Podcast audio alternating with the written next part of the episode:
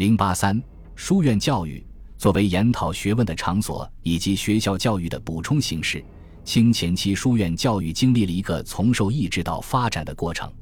清朝建立后，鉴于明朝末年生徒聚众结社、纠党生事的历史教训，对书院采取了抑制政策。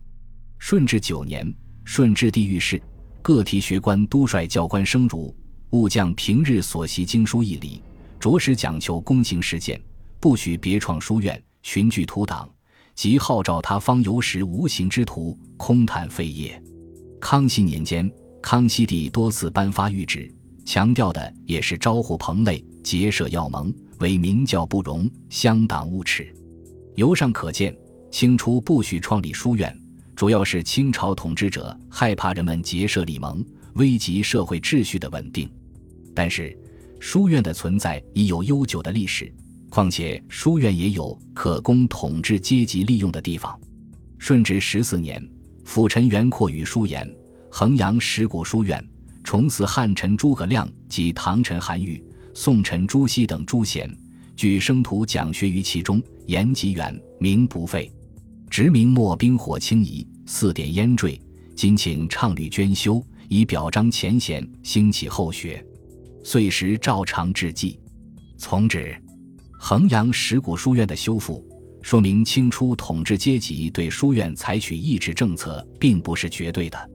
雍正年间，满族贵族的统治已经比较稳固，特别是鉴于笼络汉族知识分子的需要。雍正皇帝终于决定，全国各地可以设立书院。雍正十一年，雍正帝御史，地方大吏没有设立书院，聚集生徒讲诵义业者。但人闻书院之设，时有弊者少，服务虚名者多，是以未尝敕令各省通行。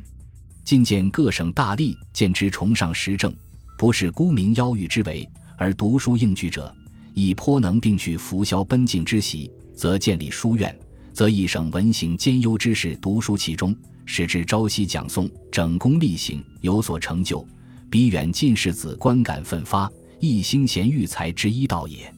督府驻扎之所为省会之地，这该督府商酌奉行，各赐躺金一千两。将来世子群聚读书，须欲为筹划，自起高火，以垂永久。其不足者，在于存功银内之用。雍正皇帝的这番话，不仅有助于我们了解清前期对书院的解禁政策，而且也有助于我们对当时书院和政府关系的认识。雍正皇帝的上书谕旨颁布以后，各地纷纷设立书院。省一级的书院有：直隶莲池书院、江苏中山书院、紫阳书院、浙江夫文书院、江西豫章书院、湖南岳麓书院、城南书院、湖北江汉书院。福建鳌峰书院、山东洛源书院、山西晋阳书院、河南大梁书院、陕西关中书院、甘肃蓝山书院、广东端溪书院、越秀书院、广西秀峰书院、宣城书院、四川锦江书院、云南五华书院、贵州贵山书院。以上书院由清政府各给躺银，遂取租息，善给师生高火，一般都是银一千两。只有湖南岳麓、城南二书院以及广西秀峰、宣城二书院各共一千两。此外，奉天沈阳书院是在美学学田租银内酌量拨给，作为师生高火。除省一级书院外，各省府、州、县也设有书院。这些书院或者由绅士出资创立，或者由地方官拨公款经理，报当地政府主管官员审核批准。清前期，全国书院没有确切的统计数字，因而具体数目不详。根据有的学者统计，指广东一省，从康熙元年至雍正十三年，共有书院一百零一所；从乾隆元年至道光二十年，又创设了一百九十所。这些书院遍布于各县市，有的一个县就有十五所之多。比如香山县就创设了景行、峰山、览山、鳌山。岐山、桂山、东山、岳山、三山、城南、凤池、凤山、金山、云渠、潭山等书院，番禺也有番山、遂城、莲溪、越秀、西湖、文澜、阳城、学海棠等书院。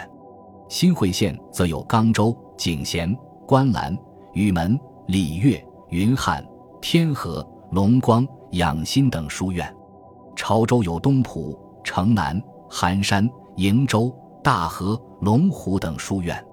仅康熙朝六十一年中，广东就建立了八十一所书院，其中由政府创建的六十九所，民间创建的十二所。上述情况告诉我们。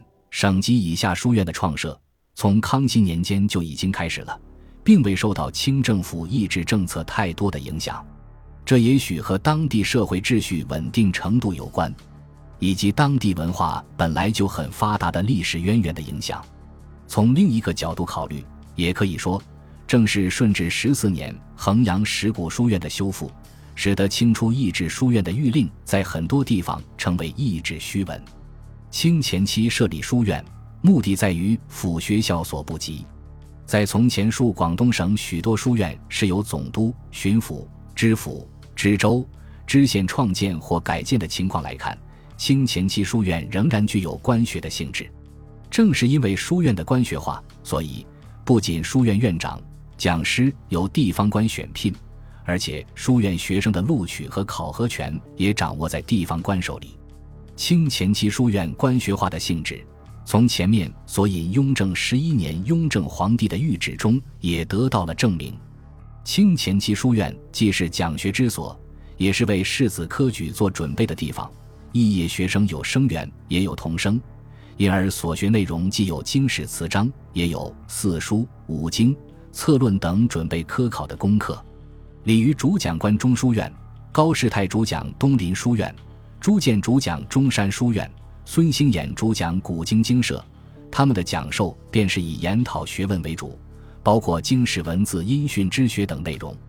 此外，严元主讲直隶张南书院，沈廷芬主讲福建鳌峰书院，黄鹏年主讲直隶莲池书院，沈德潜主讲江苏紫阳书院，也都是以探究学问为主。不过，从总的方面来说，清前期书院重在考课，为世子做科举的准备，因而学习内容重在诗文两项，即四书文、是帖诗、兼及经文、律赋、策论之类。乾隆九年，礼部义父，嗣后书院肄业士子，令院长择其资禀优异者，将经学、史学、治术诸书留心讲贯，以其余功兼入对偶声律之学。其资质难强者。且令先攻八股，穷究专精，然后徐记于经，以及史学、治术、对偶声律。每月课时，仍以八股为主，或论，或策，或表，或判，酌量监视。由此看来，清前期书院教育重在为科举做准备，研讨学术之风已日益淡漠。